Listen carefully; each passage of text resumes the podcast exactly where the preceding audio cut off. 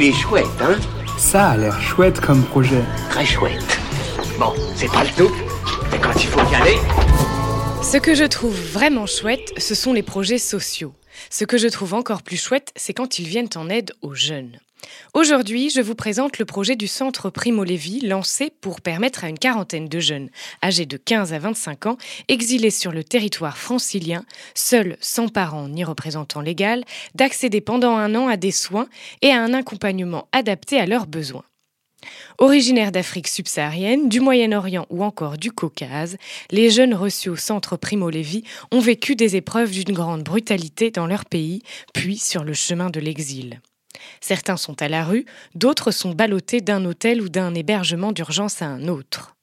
Tous sont enfin confrontés à des procédures juridiques complexes et longues qui les maintiennent dans une incertitude angoissante et qui les empêchent de s'insérer et de se projeter.